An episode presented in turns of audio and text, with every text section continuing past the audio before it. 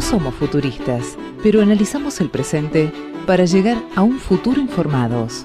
Gaceta 3.0, un podcast actualizado en el momento que lo escuches.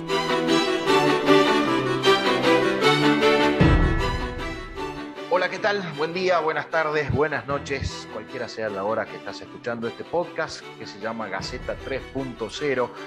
Este este proyecto hijo de la pandemia, porque si no hubiese sido por ella, la verdad que no nos hubiésemos juntado amigos, colegas, periodistas e invitados de diferentes lugares del país para hablar de algunos temas interesantes eh, que pueden estar en alguna agenda o en ninguna, pero hemos considerado que están buenos como para poder discutirlos y tratar de entenderlos y generarnos algunas dudas, si se quiere, para interpelar a algunas personas o interpelarnos a nosotros mismos.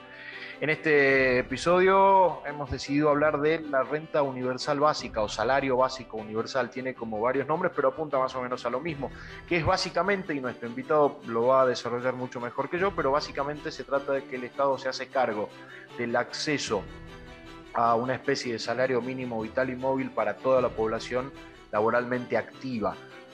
Y ese es el piso desde donde empieza a ganar plata cualquier trabajador que, esté en condiciones de empleado o empresario o monotributista o emprendedor o lo que sea. Digo, básicamente es, eh, cada, eh, sería un país en el que todas las personas económicamente o laboralmente con posibilidad de estar activas ganarían un, le pongamos, 10 mil pesos al mes. De eso se hace cargo el Estado y el resto de la plata que pueda ganar por encima cuando esté en condiciones de trabajo lo pagan las empresas, lo paga el Estado, lo paga quien emplea o quien emprende. Más o menos va por ahí. Nuestro invitado de hoy es Federico Glustein, él es economista de la UBA y docente en la misma universidad, está maestrando en análisis de políticas públicas y desarrollo con inclusión social de la Flaxo, tiene otros diplomados y uno de ellos es el diplomado en Economía y Desarrollo y Desarrollo Internacional de la Universidad de Mondragón. Se pronuncia distinto, pero no lo sé pronunciar en catalán. Y hoy están con nosotros Juan Venturino, periodista y abogado de San Isidro, provincia de Buenos Aires, Homero Bonafert, periodista y trabajador social de San Martín, provincia de Buenos Aires, Marcelo Gus, médico y periodista de la ciudad de Buenos Aires, y quien les habla Diego Comba, periodista desde la provincia de Salta. Y así comenzamos entonces con este episodio de Gaceta 3.0. Bueno, buenas noches a todos y todas. Eh, bueno, mi nombre es Federico Golustin, como bien dijo, soy economista eh, hoy vamos a hablar de un tema que es, bastante en boga en estos momentos, no solamente en el país, sino a nivel mundial, que es el ingreso básico universal o renta básica ciudadana. Tiene muchos nombres a, lo largo y a lo ancho del, globo. Y no es una idea que sea nueva, ¿sí? es una idea que ya tiene desde la última etapa aproximadamente 45 años pero a lo largo y ancho de nuestra historia, por lo menos de los estudios sociales, podemos decir que en realidad empiezan a plantearse ciertos lineamientos con Tomás Moro allá por 1450. Digamos que él plantea que eh, las personas, por el simple hecho de ser personas, tienen el derecho a un ingreso. ¿sí? Entonces ya en otro contexto, en otra realidad, porque la realidad es que el sistema era otro, un sistema mercantilista, precapitalista, donde eh, era más vigente, podemos decirlo de alguna manera más criolla, para no complejizarlo, el, sistema feudal, ¿no? donde en general había un dueño de la tierra, en la tierra se alquilaba a precio risorio, había un trabajador que tenía que trabajar casi todo el día y además de pagar un canon por la tierra, tenía que pagar un plus de aquello que plantaba. Después, a lo largo de la historia, por ejemplo, John Locke también plantea la, la idea del ingreso ciudadano por el hecho de ser ciudadano, obviamente todos planteándolo a su territorio, a su país, a su nación. Eh, lo mismo planteaban eh, Saint-Simon, Jean-Jacques Rousseau. Eh, en general, los, los liberales del siglo XVIII y siglo XIX lo extendieron a su forma, los derechos del ciudadano y que una persona se realizaba como ciudadano teniendo algún tipo de ingreso y de consumo como ciudadano. El problema fue que durante mucho tiempo, hasta la llegada de eh, von Bismarck en lo que sería Alemania, eh, las políticas en general de los estados-nación eran asistencialistas. Eran un estado, digamos, de la primera revolución industrial, donde había trabajadores sin una cantidad de derechos eh, que, digamos, que eran básicos, los derechos que eran tener un derecho a una cama y a un salario, digamos, que no estaba garantizado. Es decir, un capitalista que le pedía a, otro a un trabajador y una cantidad enorme de trabajadores que trabajara por el salario que él iba a determinar en base a la productividad que él iba a tener. Por supuesto, con el avance de las tecnologías, de nuevas formas de producción, de los derechos sociales y laborales, producto de luchas sociales y de además eh, estados que iban cediendo a medida que las luchas y los, paros iban ascendiendo en cuanto a su tiempo y a su virulencia, empezaron a mellar, digamos, en la política estatal y empezaron a dar ya más eh, derechos sociales universales. Eh, por ejemplo, en lugar de trabajar siete días, empezaban a trabajar seis. En lugar de, de 18 horas, pasaban a trabajarse 14. Y así empezaron a avanzar en derechos, eh, que obviamente cuestión que hoy en día nosotros pensamos, bueno, trabajar 18 horas sería imposible. Nosotros tenemos ya derechos garantizados, más o menos, digamos, hay algunas formas todavía eh, que hemos visto y, y podemos lamentablemente ver, en, sobre todo en el ámbito rural o en, el trabajo de estajo o en países como China, Vietnam, Hong Kong, donde se trabaja una gran cantidad de horas en, industria, pero la realidad es que la mayoría de los países occidentales eso ya casi no se ve. Eh, con el avance entonces de ese tiempo, ahora uno podría pensar, bueno, es tener derechos laborales, derechos sociales y un ingreso. ¿Qué fue ocurriendo en los últimos tiempos? Que lamentablemente se tenían derechos sociales y laborales, pero el salario no necesariamente alcanzaba para no ser pobre.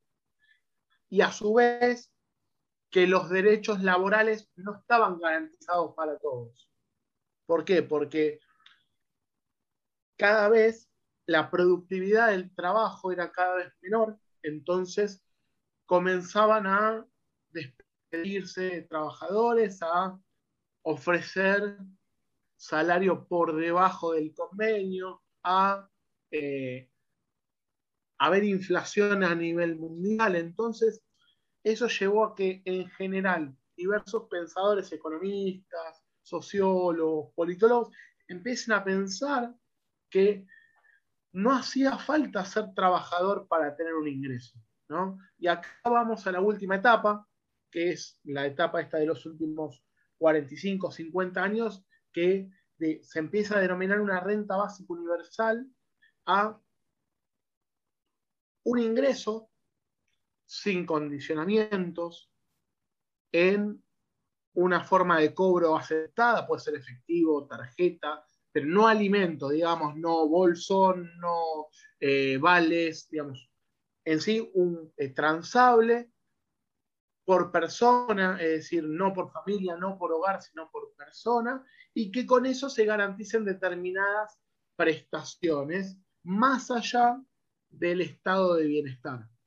Así que en los últimos 45 años había empezado a flaquear a nivel mundial producto de, eh, podemos decir, en los 30 años gloriosos post Segunda Guerra Mundial, hubo un estancamiento, un crecimiento poblacional, la incorporación de otros sectores a, la productividad global, como China, como India, como Vietnam, como Japón, como Corea. Y a partir de, también de la crisis del OPEP, con el aumento de, eh, del petróleo y del control de las economías de enclave petroleras, de mucha de la productividad de Occidente, empieza a cambiar este paradigma del estado de bienestar y aparecen estas ideas de renta básica universal. nosotros podemos pensar que es una idea que podría haber salido eminentemente de la izquierda, como una idea de redistribución, como una idea de quitar al capitalista eh, ese excedente, esa plusvalía, como diría Marx, y girarla a los sectores desposeídos. Bueno, esto no es eh, efectivamente así, sino que todo el arco eh, ideológico cuenta con una idea de renta básica universal, desde, por ejemplo, Milton Friedman, uno de los padres del monetarismo y de los antecedentes del, llamado neoliberalismo, promovía que eh, los ciudadanos norteamericanos residentes, y no los extranjeros, no los inmigrantes, sino ciudadanos norteamericanos residentes, tenían que tener, por el hecho de ser ciudadanos residentes, el derecho de un ingreso ciudadano que cubriera necesidades básicas. En, ese momento se planteó por, más que nada por una idea de las vueltas de los tiempos de guerra, sobre todo de la guerra de Vietnam, em, empezaron a volver los soldados, no tenían trabajo, depresión, eh, no había generación de trabajo. ¿Qué empezamos a hacer? Bueno, les empezamos a pagar desde el Estado un dinero determinado para que puedan cubrir sus prestaciones. Lo mismo uno se puede sorprender con Hayek, el, tan nombrado en la actualidad argentina Hayek, que es uno de los padres de, la economía libertaria, que él planteaba más o menos una idea similar, que era que los ciudadanos tenían que tener un piso determinado de bienestar y que ese bienestar se tenía que expresar en una determinada cantidad de derechos adquiridos que no necesariamente tenía que ser el Estado, si él planteaba que tenían los, propios este, dueños del capital, tenían que generar una especie de eh, pozo común donde a medida que se vaya aumentando la productividad tenían que financiar a los ciudadanos que se iban quedando por fuera del sistema. uno, podría pensar que estas ideas que, que, no son compatibles por ahí con, con el capitalismo más sanguinario o más duro o más ortodoxo, sin embargo también tuvieron ideas de renta básica. Inclusive podríamos pensar que, John Maynard Keynes y los discípulos de Keynes también planteaban esta idea de un ingreso básico por el hecho de ser ciudadano, en este caso provisto por el Estado, pero todos obviamente quedaron en teorías, en teorías pomposas, teorías eh, muy importantes para llevar a cabo a la práctica, ¿no? Porque pensemos que cuando se habla de ingresos ciudadanos, es un ingreso universal, ¿no? Pensemos que 7 mil millones de personas a, nivel mundial tendrían que tener un ingreso obligatorio, digamos, por esta teoría, donde hay estados que lo podrían proveer, pongámosle Estados Unidos, y estados donde no lo podrían proveer, como pongámosle Haití o pongámosle eh, Kenia, ¿no? Entonces, ¿cómo convivir con la teoría y la práctica? Bueno, a partir de 1986 se crea lo que es el, el Acuerdo para la Renta Básica Global y se empiezan a dar unos lineamientos de cómo llegar a esta renta básica universal, de cómo hacer los países para eh, poder financiar esta política importante a medida que era progresiva la cantidad de personas, trabajadores, trabajadoras, que se quedaban por fuera del sistema porque posiblemente tenían 45, 50 años, iban a vivir 20, 30, 40 años más, los hayan despedido de su trabajo, no iban a poder conseguir otro empleo porque ya el empleo que ellos hacían no existía más o había cambiado o el capitalista o el empresario no lo iba a querer contratar más y a esa gente no la podés eh, echar del sistema. Entonces, diversas, eh, este, diversas personalidades, eh, por ejemplo, James May, que es un economista inglés, Tobin también, que es otro economista, empezaron a plantear esta idea de no puede haber gente que se haya caído del sistema y no hagamos nada. obviamente esta idea empezó a colisionar con las ideas de los 80 y de los 90 del consenso de Washington, que propiciaban un mundo asistencialista del Estado, un Estado reducido, con eh, contratos de trabajo cada vez más flexibles, la transnacionalización del empleo, es decir, eh, el trabajo que haría un, norteamericano, un inglés, un argentino, se podía hacer por 20, 30 veces menos en un país asiático o en un país africano. Y entonces empezaron a moderarse un poco por el avance de esta avalancha eh, neoliberal de los 90 y de los 80. Ya más cerca de eh, los 2000 volvió inclusive a hacer una propuesta de eh, el G20, del Fondo Monetario Internacional, del Banco Mundial, contrario a lo que uno podría pensar, a decir, bueno, eh, las personas que son ciudadanas de este mundo tienen que tener algún ingreso garantizado para poder, este, por lo menos, consumir, que es lo que plantea el capitalismo, ¿no? El, capitalismo no plantea eh, desarrollarse como persona, consumir, ser ciudadanos, consumir. Entonces, ideas más bien de, personalidades de izquierda, ideas de personalidades de derecha, personalidades de centro, empiezan a avalar un poco esta postura. Te quería hacer una pregunta, este, Federico Marcelo Bus habla. Eh, ¿Qué diferencia hay en esta, entre la renta básica y lo que está pasando, por ejemplo, en Argentina con los planes sociales? Que donde millones de personas están recibiendo planes que harían las veces de una renta, una renta básica. ¿Qué diferencia hay, Federico? Bueno, muy buena pregunta, Marcelo, y, es importante aclarar. Primero, en la Argentina hay políticas focalizadas asistenciales. ¿Qué quiere decir? Es una persona que no tiene ingresos, no tiene empleo, o tiene empleo pero no le alcanza los ingresos, o tiene alguna característica, por ejemplo, tener hijos, que le permite acceder a alguna contraprestación. Por ejemplo, eh, pensemos en el, programa Jefas y Jefes en su momento, que era gente sin empleo que estaba eh, en alguna cooperativa, en alguna organización de la economía popular, y después el Estado propiciaba las condiciones para conseguir un empleo en blanco o a lo sumo desarrollar una cooperativa para que esa cooperativa genere un empleo. Eso se, se extendió, digamos, pero no es una política universal. Es decir, ¿Qué quiere decir que es universal? Que yo que tengo empleo, vos que tenés empleo, Mero que tiene empleo, Juan que tiene empleo Diego que tiene empleo, no podrían acceder a este tipo de políticas porque ya tienen un ingreso fijado. La renta básica universal lo que plantea es que todos tengamos un empleo solamente por el hecho de ser ciudadanos argentinos. Ahora bien, ¿existe un consenso de renta básica universal? No.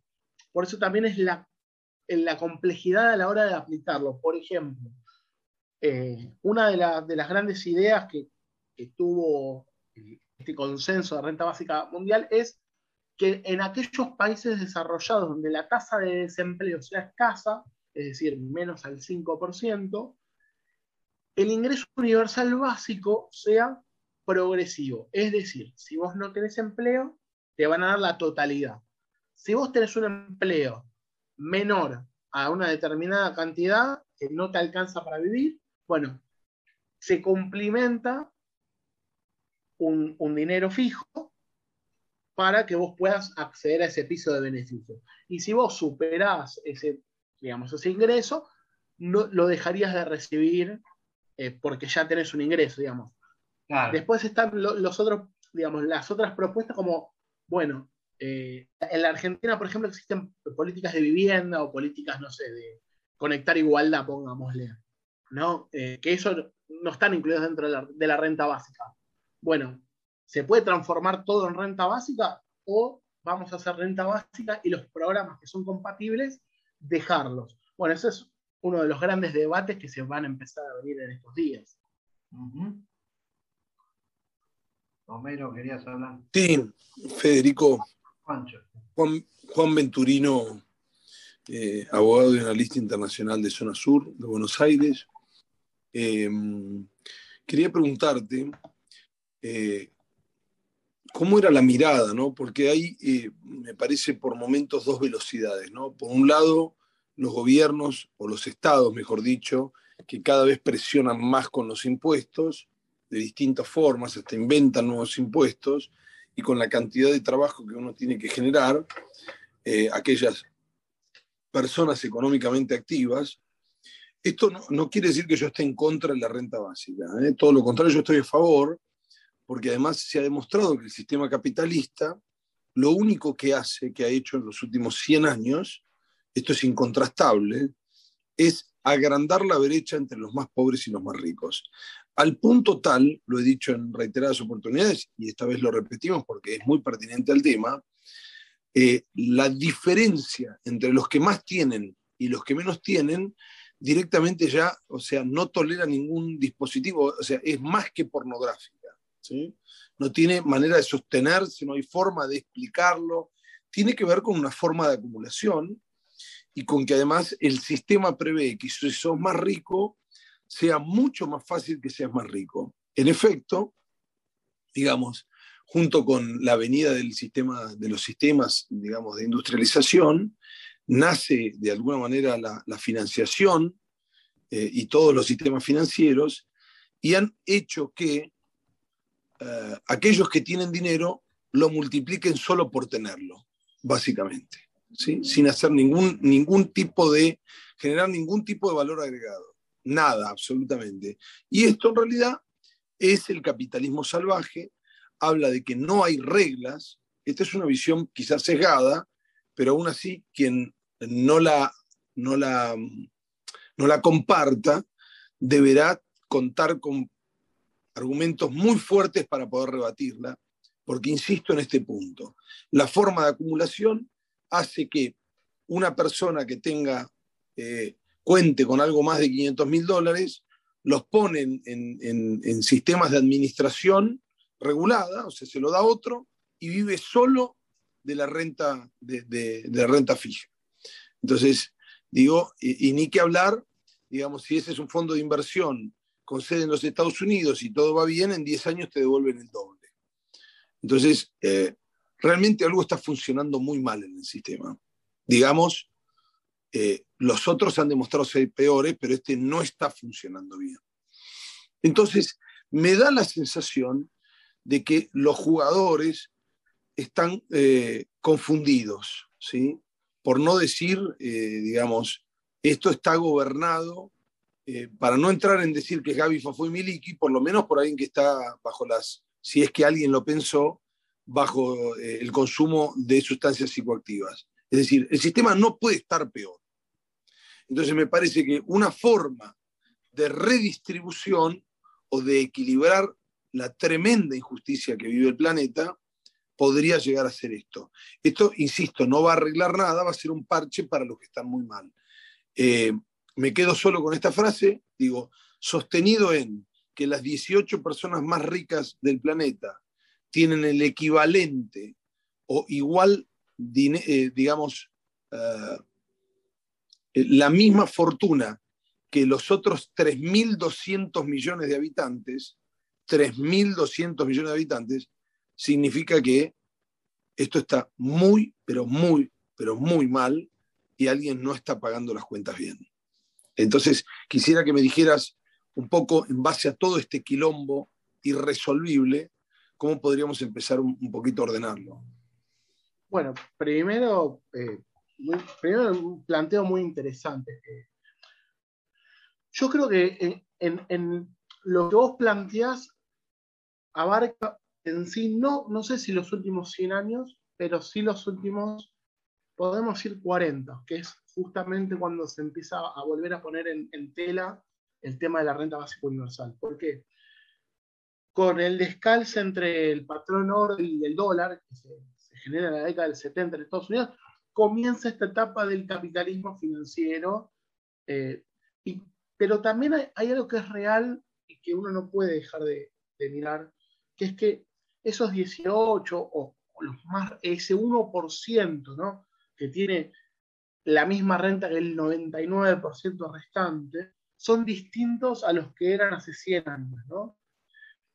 Entonces, La renta básica universal viene a redistribuir, uno podría decir, bueno, se podría financiar con ese 1%. Inclusive, de ese 1% hay un montón que están de acuerdo. Por ejemplo, Bill Gates, Elon Musk, el, el cofundador de Facebook, el, eh, el, Jeff Bezos, el presidente o CEO de Amazon. O sea, los que hoy en día tienen la mayor perspectiva de ser los más ricos del mundo, avalan esta teoría de la renta básica universal. ¿Por qué?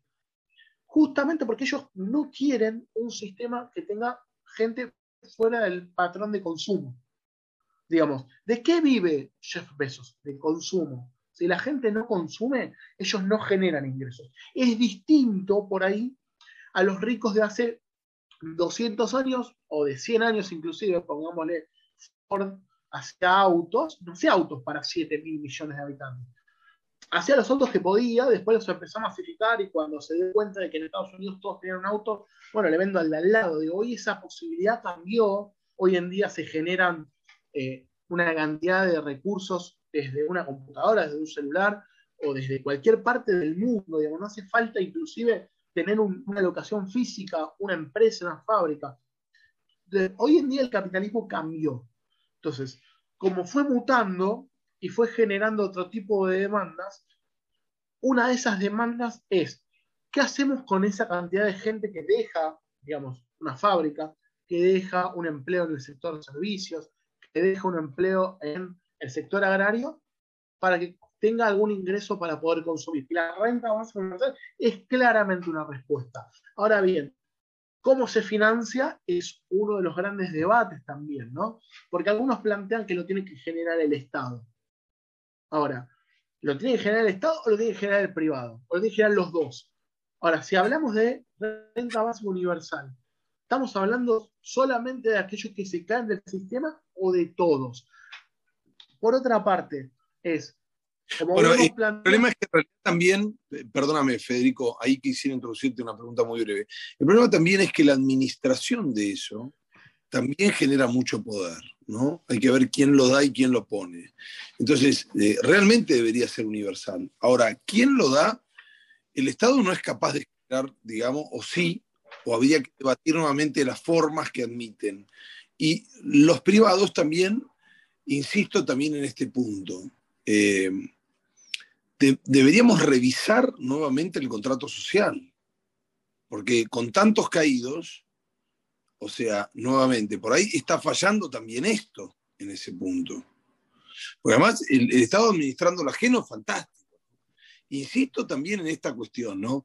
Viene a levantar el caído y por otro lado retrasa cualquier forma de, de producción eh, digamos, porque el tipo que quiere abrirse un kiosquito porque no es empleable, lo persigue al otro día con la FIB y la mar en coche. Entonces, digo, por lo menos en estas latitudes.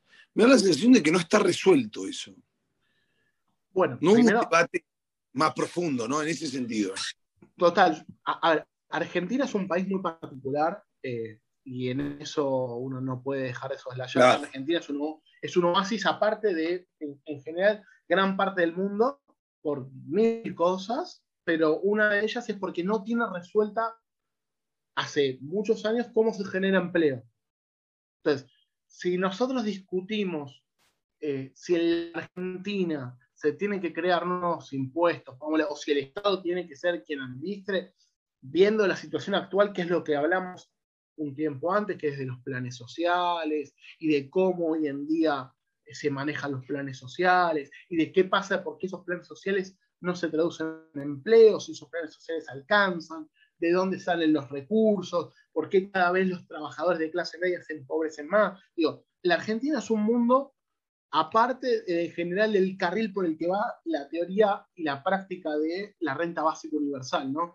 Porque, por ejemplo, pongamos, hoy en día eh, existen eh, formas de renta básica universal, pruebas piloto, pero existen. Una es en Alaska, donde el Estado norteamericano, por las rentas y los dividendos petroleros y, otras empresas que hay ahí, le gira hacia los ciudadanos que, digamos, vivir en Alaska no es vivir en Miami enfrente de la playa, sino que es vivir con 30, 40 grados bajo cero, eh, un mes de, sol, 11 meses de oscuridad, en situaciones complejas, vivir más allá de la tecnología, se está generando una forma de renta básica universal para los eh, ciudadanos de Alaska. En Finlandia, por ejemplo, se intentó hacer, digamos, Finlandia, un país que tiene resuelto un montón de cosas, en la Argentina no, se planteó la idea de renta básica universal, la gente no estuvo de acuerdo, hubo un referendo, se votó, más del 70% no estuvo de acuerdo. ¿Por qué? Porque en Finlandia se valora por ahí el tema del trabajo, del empleo, como un garante de ciudadanía. Puede ser una idea más del siglo XX, de inicios del siglo XXI, eso no tanto de esta actualidad, que es el trabajo como símbolo de ciudadanía. Porque vemos que después de la crisis del COVID, de la crisis del 2008-2009, cuánta cantidad de gente tiene empleo y cuánta no. Digo, cuánta gente tiene empleo y es pobre. Entonces, son debates que, en el mundo se empiezan a dar. Digo, en Kenia y en Uganda existe la renta básica universal brindada por ONGs por ingreso de filántropos, es decir, este 1%, que pone dinero para que un pueblo reciba 20 dólares mensuales, o sea, 20 dólares mensuales, fijémonos cuánta es la cantidad, digamos, escasa que recibe, pero para ellos es un piso de bienestar. Eh, y son para 200 personas. Bueno, ¿se puede hacer eso a escala país para todos? ¿Cuánto requiere? ¿Cuánta cantidad de dinero requiere juntar, emitir o, o destinar otras partidas? Porque también el debate de la renta básica es, bueno, hoy en día estamos como estamos el, sistema es muy desigual. Ahora, ¿la renta básica lo va a hacer más igualitario?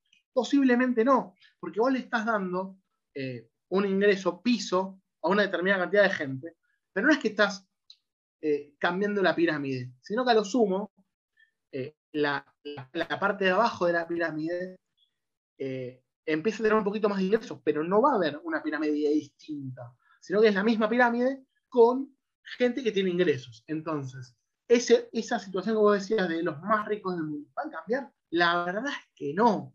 El tema es, más allá de esa situación desigual existente a lo largo de la historia, que hoy en día, con estos 7.000 y monedas millones de habitantes, tan desigual, digo, va a seguir como está, va a seguir cambiando, eh, va, en algún momento se va a dar vuelta, no, eso no va a pasar, porque el sistema hace que haya cada vez más eh, desigualdad y sobre todo que las capas medias sean cada vez más pertenecientes al piso de la pirámide y no a la punta de la pirámide o a la mitad.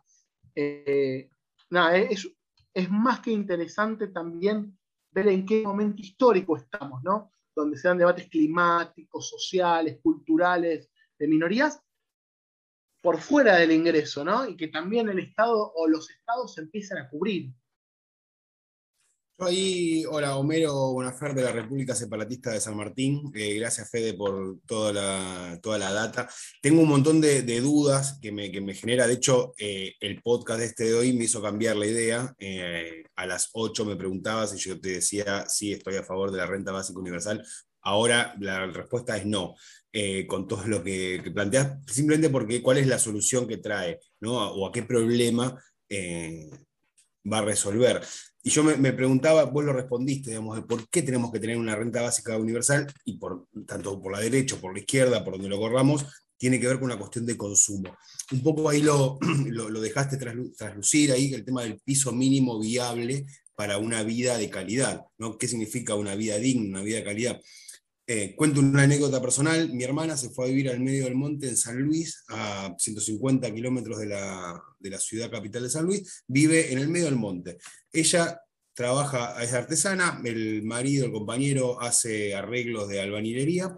No deben tener un ingreso mayor a 45 mil pesos por mes. La realidad es que ellos tienen, cultivan su propia comida, tienen un par de chanchos, un par de ovejas, este, tienen un par de árboles frutales y ahorran plata todos los meses. Si yo tomo el valor de cuánto hay que ganar en Argentina para ser pobre, bueno, ellos están casi indigentes. Son cinco y ahorran plata. y van comprando dólares cada una cierta cantidad de tiempo este, que se los compramos acá en Buenos Aires. Por otro lado, hablamos, hablabas de trabajo. Yo tuve la suerte, al ser privilegiado, que casi toda mi vida laburé porque quise, no porque lo necesitaba, porque la coyuntura familiar y demás eh, me hizo. Entonces, el tema del trabajo, yo tengo el beneficio de trabajar y en lo que quiero, como quiero, donde quiero, cuando quiero. Entonces digo, la renta básica universal, ¿por qué es necesario? Si es para el tema de aumentar el consumo y es para eh, no cambiar la, la matriz de desigualdad, y la verdad que ni nos gastemos. Yo soy más de la idea de que la alimentación tiene que ser un derecho, lo cual tiene que ser provista por el Estado, por las empresas, por los que tienen. La vivienda tiene que ser un derecho, lo cual tiene que, digamos, no puede haber gente que no tenga vivienda, que no tenga educación, que no tenga alimentación, que no tenga ropa. O sea, ese para mí es el piso, o sea, tendría que haber casi una utopía, un, supermercado donde uno va con créditos y dice, digamos, quiero una ropa, un abrigo, una malla, un lo que sea. La pregunta, digamos, que vos un poco la, la respondiste es, ¿Por qué la renta básica universal? ¿Por qué tenemos que seguir discutiendo esto? ¿Y cuál sería la alternativa para dar un salto de calidad y para dar respuestas reales a los problemas que hoy viven en Uganda, en Haití y en Argentina, acá en La Matanza o en el fondo del Chaco chaqueño? Bueno, primero... Qué buena pregunta, Homero. Sí, sí, todos los sí, me dicen lo mismo. Es muy buena pregunta, Homero, realmente. Y te la voy a responder con algo muy sencillo. ¿Qué es lo que hoy en día se valora más que nada en la sociedad en la que vivimos? Y que en tu ejemplo familiar lo vi más que en ninguna otra pregunta y, planteo. La libertad. ¿Qué garantiza la renta básica universal? Libertad. ¿Para qué? Primero, para garantizar ese piso de bienestar mínimo pero que a su vez, si vos tenés un pariente que vive en el medio del monte, pueda decidir si lo usa, si lo ahorra, si lo consume, si planta frutales y tiene un par de chanchos. Digamos, hoy en día la situación mundial, no solamente en la Argentina, nos dice que la gente se concentra en eh, capitales o ciudades urbanas, superpobladas, con lo cual la producción alimenticia personal se complejiza. Con lo cual, uno para poder satisfacer sus bienes y servicios tiene que tener un ingreso. Hoy en día, más del 60% no está llegando a ese piso mínimo de, eh, digamos, bienestar. ¿Cómo hacemos? Bueno, dándole un piso de bienestar. Ahora bien, no sé si es la solución mágica. Yo digo, en este contexto, en esta coyuntura del siglo XXI, año 2021, donde uno con un celular o uno caminando tres o cuatro cuadras en una ciudad puede abastecerse. Digo, que esa es la realidad global de la mayoría de la población, sea donde sea en el mundo, ¿no? Ahora, posiblemente en poblados rurales de África o de Argentina o de Haití o de Costa Rica, no existe ese mercado como nosotros lo vemos. Ahora, y posiblemente esa gente no reciba el mismo eh, cupón de renta básica universal, porque posiblemente no lo necesite o no consuma o, o viva de otra manera. Entonces, la renta básica universal ¿cómo lo planteamos? Bueno, lo planteamos como que hay una gran cantidad de población a nivel global que no está consiguiendo bienestar, consumir alimentos, alimentos, salud, educación, digo, lo que sea, que, que tenga la libertad para poder acceder a todos esos bienes y servicios, que si quiere vivir otra vida, que la viva, pero digo, que hoy en día no hay otro camino si nosotros queremos incluir a toda esa población en el sistema, no en el sistema capitalista, sino en el sistema. ¿Han fracasado distintos sistemas? Sí, a ver, un sistema centralizado no funciona, porque lo hemos visto a lo largo, digo, por más de que uno pueda simpatizar más o menos con, con ese Estado centralizado o lo que se ha visto en las experiencias soviéticas o comunistas del siglo XX. Digo, ¿qué demuestra? Que ante, un ante una mínima lluvia o escasez de alimentos, el sistema empieza a crujir fuertemente con algo muy necesario como es el alimento, como son las medicinas, como son la luz, el agua potable, las cloacas, como es, eh, no sé, tener eh, algún, alguna ambulancia para llevar a algún enfermo. el Estado centralizado, digo, sea capitalista o comunista o, de la forma mixta, no ha servido. Lo que sí sirve es un Estado descentralizado, es decir, que las prestaciones estén al alcance. Ahora, ¿cómo lograr ese alcance? Bueno, dándole los recursos a la mayor cantidad de gente posible para poder acceder a eso. Después está el otro dilema que me parece que también es necesario y creo que no sé si lo hemos... Perdóname, eh, perdóname que aquí haga una pequeña intervención. Eh, me cuesta cada vez más pensarlo, digo, desde el punto de vista de la financiación en este sentido.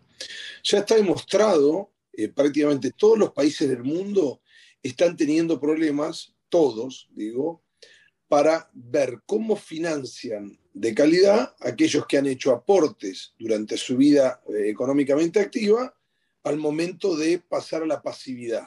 ¿sí? En algún momento, si no nos morimos antes, todos seremos pasivos.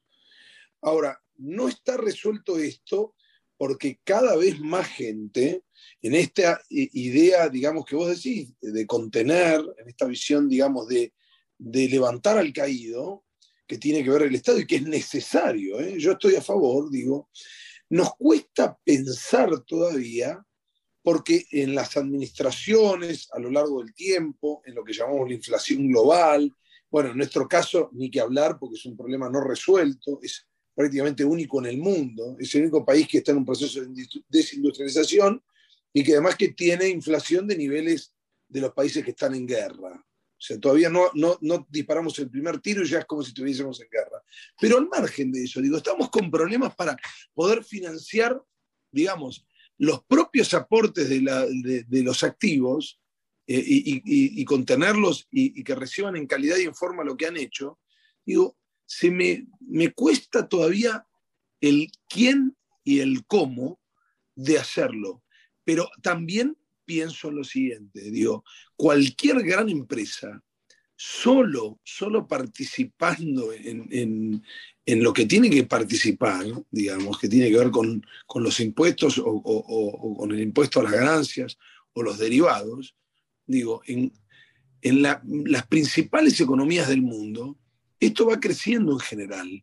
Japón no tiene miles de multimillonarios, a pesar de ser la tercera, según si le incluís a Europa o no, vamos a suponer que le incluís la cuarta economía mundial en términos de PBI, y sin embargo escala a medida que van creciendo. O sea, cuando vos sos multimillonario en Japón, la mitad es del Estado y la mitad es tuyo.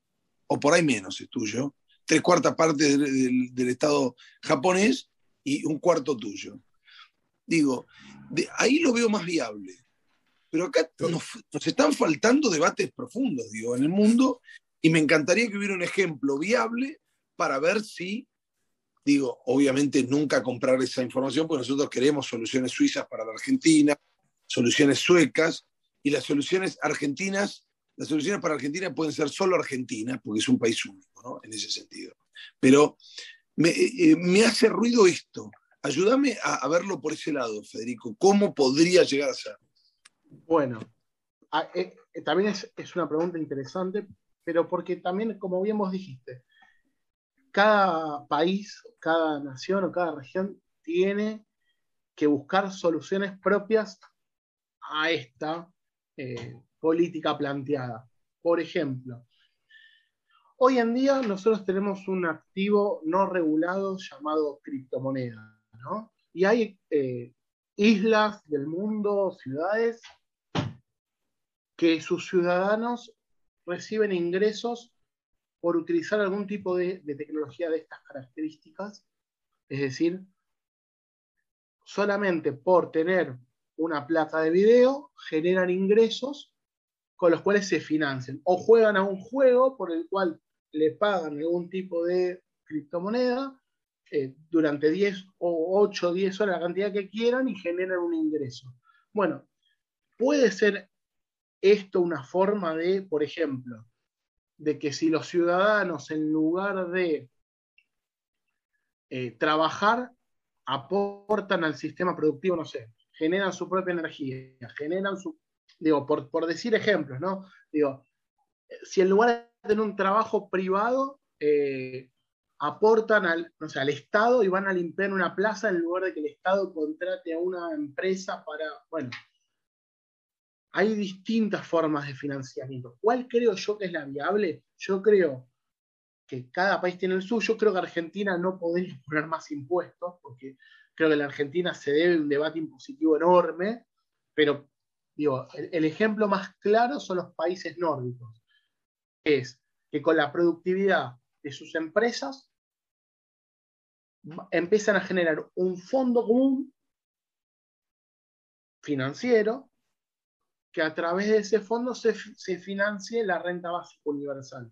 ¿Existe todavía? No. Posiblemente haya que acumular un montón de dinero antes, haya que, que ese fondo, pongámosle, es un fondo eh, manejado por un privado, porque el Estado sabemos que tiene, por más que el Estado nórdico sea distinto al Estado, no sé, argentino o al Estado eh, latinoamericano, o, en general el Estado occidental u oriental, o, o el Estado japonés, digamos. Eh, pero pensemos que un Estado como un, Estado nórdico tiene una propuesta de supervivencia del Estado, de la ciudadanía y del bienestar distinto a otra parte del mundo. Pensemos que tiene una mina de Noruega, tiene una mina de oro en su empresa petrolera y ya está pensando en, 10 años dejar de, de, vender petróleo. Digo, su máxima empresa estatal, que es una empresa petrolera, ya en 10 años la quiere cambiar y, cómo en el medio está pensando otras políticas sociales para evitar que a medida que vayan, como vos decís, que haya gente que va envejeciendo, tenga los recursos para poder tener una jubilación digna.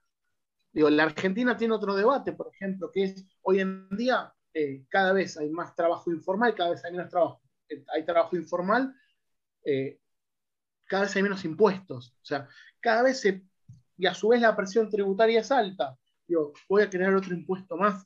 ¿Quién va a financiar eso? Bueno, la Argentina posiblemente sea un debate más amplio. Yo lo que puedo decir es que...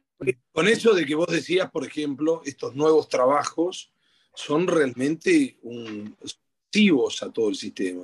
Porque ese tipo que está mm, autofinanciándose como puede, subiéndose una bicicleta, tiene un socio que se está llevando un porcentaje que es extranjero y que solo pone una aplicación y se va a llevar una moneda, por no decir Uber, por ejemplo, que es lo que está haciendo, básicamente nos está robando un poquito a todos. Ahora, si ese tipo se lastima, va a ir a un hospital público, no va a tener jubilación y sin embargo, eh, en su forma de trabajo, eh, esa, esa pata que tendría que ser aporte o ingresos, se le está llevando un tercero, eh, digamos, que, deslocalizado. O sea, esta, estas políticas de, supuesto aperturismo, lo único que están trayendo es retroceso. Y es una forma nuestra de una enorme vocación colonial. Pero yo no veo, no veo solución, ahí veo cada vez más problemas. Yo diría que pensemos que, bueno, el, ejemplo de, las de Uber y, de todas las que existen en el mundo, eh, creo que bien, son parte de este siglo, no creo que sean un retroceso, por ahí sí podemos decir, eh, si no solo pensamos en cuanto al tachero o en cuanto a, no sé, al transportista sindicalizado. Pero me parece que hay una diferencia entre el trabajo del siglo XX y el trabajo del siglo XXI que posiblemente nosotros como argentinos no lo tengamos tan en claro, que es posiblemente el que es Uber o el que es, no sé, Rappi, no consiga otro trabajo.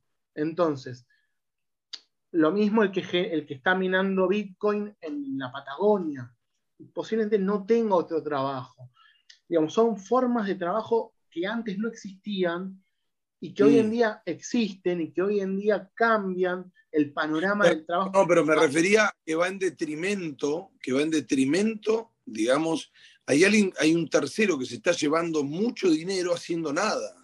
Pero no este necesariamente, porque, por ejemplo, en las criptomonedas no hay nadie, no hay, no hay un tercero. No, no, está bien. por ejemplo, me refería a las aplicaciones, a todo lo que tiene que ver con esta nueva forma de dominación que tiene dueño, a eso me refiero, que es la alta tecnología. Sí, pero por eso digo, no, no necesariamente todos. O sea, hoy en día tenemos que convivir con formas de producir totalmente distintas, posible muchas de ellas con tecnologías que no tienen dueño o que tienen un dueño que no digo que se desliga, pero que es una persona que, pongámosle el, no sé, hay un ejemplo muy claro que es el, el que fundó Cafecito, ¿no? Que es una aplicación con la cual eh, gente por ahí está haciendo un podcast, como, como en este caso, eh, la verdad dice, es muy bueno lo que hacemos, eh, nos gustaría que nuestros oyentes nos puedan dar, si quieren, unos mangos.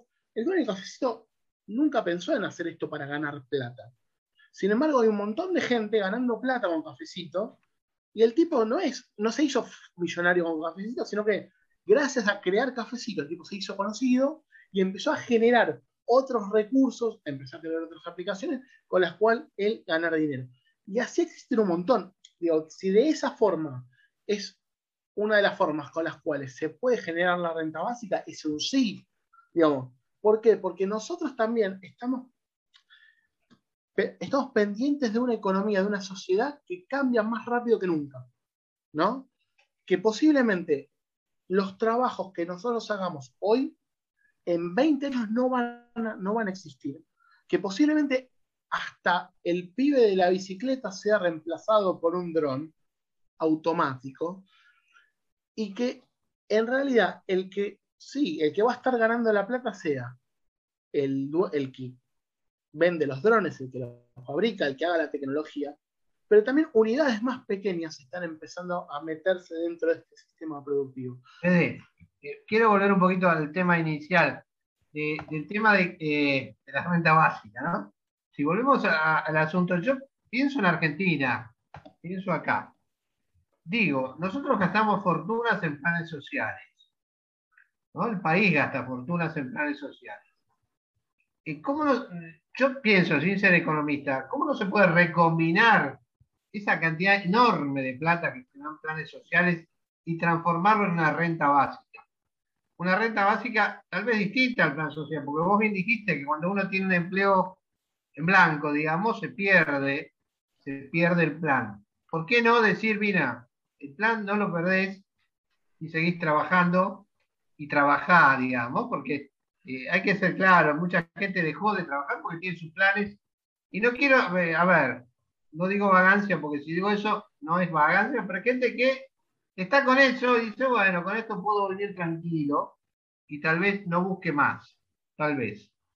Pero si uno tiene una renta básica universal que la mantenga a pesar de, tener un trabajo bien en blanco, yo creo que sería una enorme ayuda. Es decir, transformar lo que gastamos, que creo que es una cosa incalculable la cantidad de plata que gasta Argentina, este, en, la renta básica.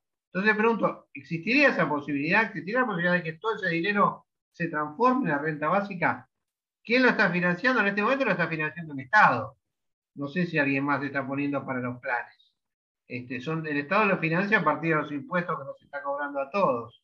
Pero ¿podría transformarse una cosa en otra? y, por ejemplo, y que no ocurra como gente que, está trabajando en negro y no quiere pasar a trabajar en blanco porque perdería el plan social, como ocurre, ¿no? Eh, puede ocurrir esta, se podría dar financieramente esta transformación. Sí, sí, el planteo es buenísimo. Y te respondo primero que sí. Pero para generar eso hace falta que el Estado argentino cambie. ¿Cómo? Primero en principal, hoy en día la información es valor. El Estado argentino no tiene información. O sea, la información del Estado es muy mala. O sea, por, para decir algo básico, eh, uno recibe un plan social, o dos, o tres, o diez, y el Estado no sabe que vos recibís esos diez. No sabe. O ese uno o ese dos.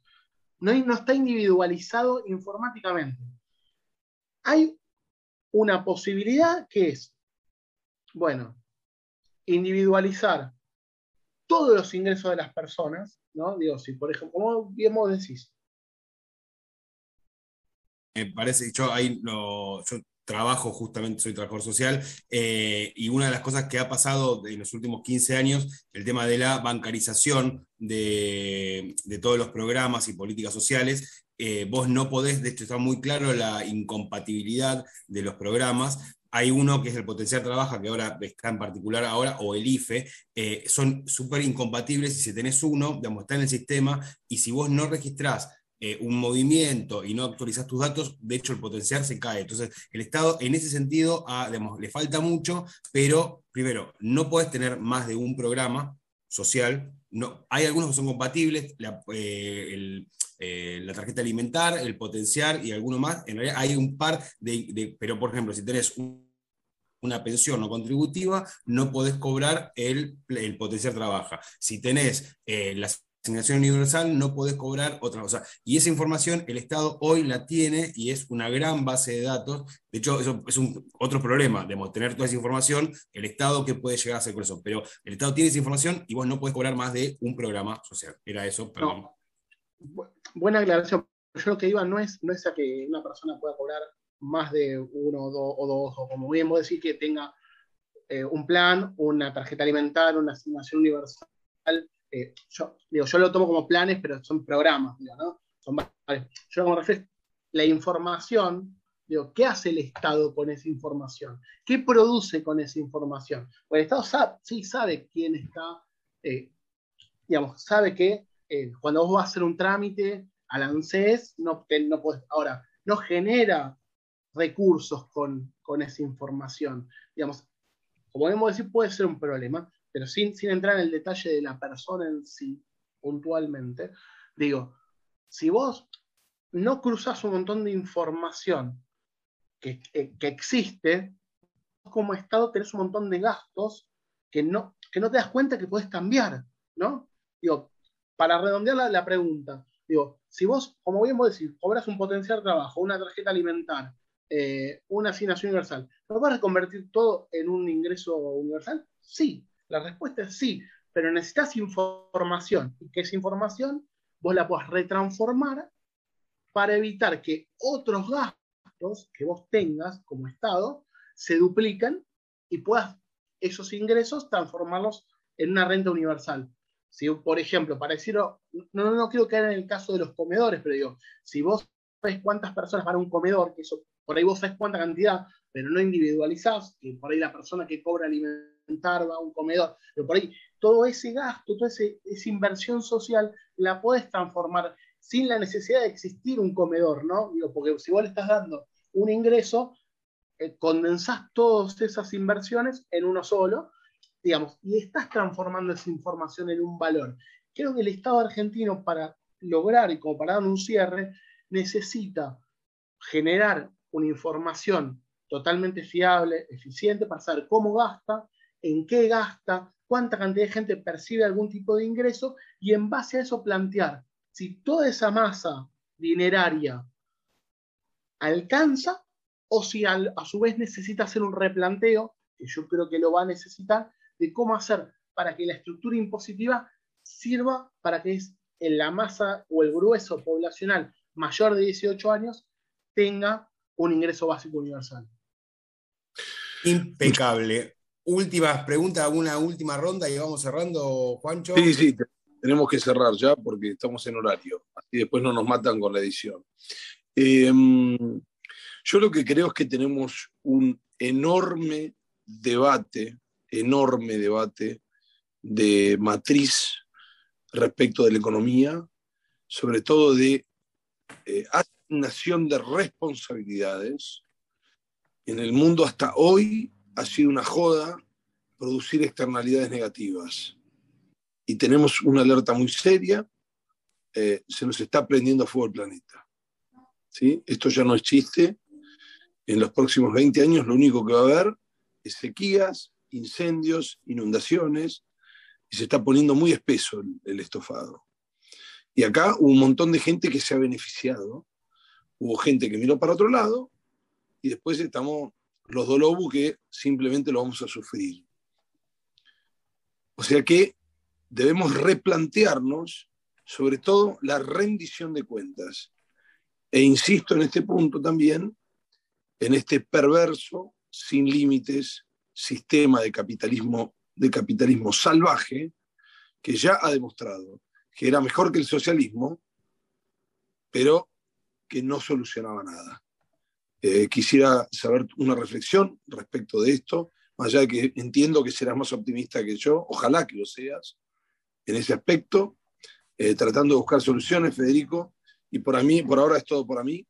Eh, Juan Venturino, como dijimos, abogado y analista internacional de, zona sur de Gran Buenos Aires. Bueno, yo no soy tan optimista, soy más, más de tu línea, lamentablemente. Eh, a ver, creo que el sistema en sí ya está mutando. Creo que, o inclusive si nosotros lo vemos, las grandes empresas del futuro o del presente, digo, las puede individualizar Tesla, Amazon, eh, eh, Apple, son las, las, los grandes, como se llama, las grandes potencialidades del, hoy y del mañana, ya están o sea, no son las generadoras de, todo esto, o una parte sí, pero no la, digamos, no la más importante, digo, ¿no? Porque digo, Tesla es una empresa que plantea parte un cambio energético y, demás. Eh, pero digo, más allá de eso, digo, están el capitalismo fuerte está planteando un cambio.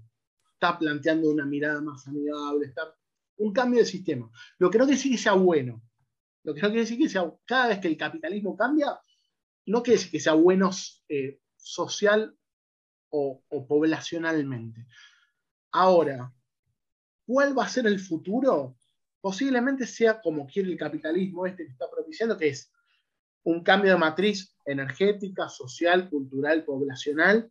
Se van a ver un montón de migraciones, digamos, no solamente de África a Europa, como ya se está viendo, o de Medio Oriente a, Occidente, o de eh, muchos de los asiáticos volviendo a Japón o a Corea desde Estados Unidos y desde Europa, porque entienden que, como bien vos planteaste antes, Japón está siendo una de las grandes potencias y no nos damos cuenta, como Corea, sino que además una gran cantidad de población que antes estaba marginada, como en India, en Bangladesh o en otras partes del mundo que son muy populosas, están empezando a participar del sistema y le tenemos que dar una inclusión, una, una, digamos, una forma de participar. Como para darte una última frase es, yo no soy optimista, pero en algún momento algo va a pasar y nosotros no lo vamos a ver. Es lo único que te puedo decir. Muchas gracias, Fede. Marce, una reflexión, tres palabras. Tres palabras solamente. Yo, eh, después de este debate, de esta charla, la verdad, este, al contrario de Homero, yo estoy de acuerdo con la renta básica. La verdad que no la tenía muy clara. No la tenía muy clara. Ahora sí la tengo clara. Y la verdad, me pongo la bandera de la renta básica, porque creo que va a ser mejor que los planes que tenemos ahora. Saber que una persona tenga una renta, tenga asegurado un ingreso todos los meses y que pueda seguir trabajando libremente y seguir recibiendo ese dinero, para mí sería eh, muy bueno. Así que eh, levanto la bandera de la renta básica universal. Nada más habló Marcelo Gus, periodista y médico. Muchas gracias, Federico. Bueno, yo acá, Homero, mi reflexión final, eh, en realidad les mentí, yo estoy a favor de la renta básica desde el principio, este, siempre, siempre, siempre pasa que quería que mis compañeros vengan para este lado, así que ahí Juancito grabó y estamos todos de acuerdo, vamos para adelante. Este, la idea del podcast siempre fue eh, generar discusión, generar debate, generar ideas, discutir y que la gente que nos escucha eh, pueda por lo menos repensarse, hacerse preguntas. gracias, Fede, por, por esta charla, la verdad que nos partió la cabeza como siempre. Eh, yo, digamos, ahí con un montón de preguntas, un montón de dudas, voy a volver a escucharlo para, seguir analizando. Los invito a todos los oyentes, a todas las oyentes que nos sigan en las redes, en Spotify, en todos lados, que lo compartan, que den la batalla y que den la discusión. No hay temas cerrados, pero sí tenemos que discutir y hablar de este tipo de cosas. Así que este es un espacio, compártanlo con sus familiares, compártanlo con alguien que ustedes crean que les puede interesar este tema y generar ese debate en el grupo de mamis, en el grupo de papis, en el grupo de fútbol, compártanlo, discutamos. Hoy discutimos sobre la renta básica universal. ¿La tenemos clara? De a poquito, un poquito, nada, pero discutimos de trabajo, discutimos de la situación internacional, de África, hablamos de todo. Muchas gracias a todos, a todas, a todes. Eh, Homero Bonafer desde Buenos Aires, eh, Juancho, Marce, Fede, Diego está por ahí, van a estar subidos este sábado, así que todos a escuchar el podcast. Muchas gracias, chau, chau, nos vemos dentro de poco. Gaceta 3.0. Lo escuches cuando lo escuches, siempre va a estar al día.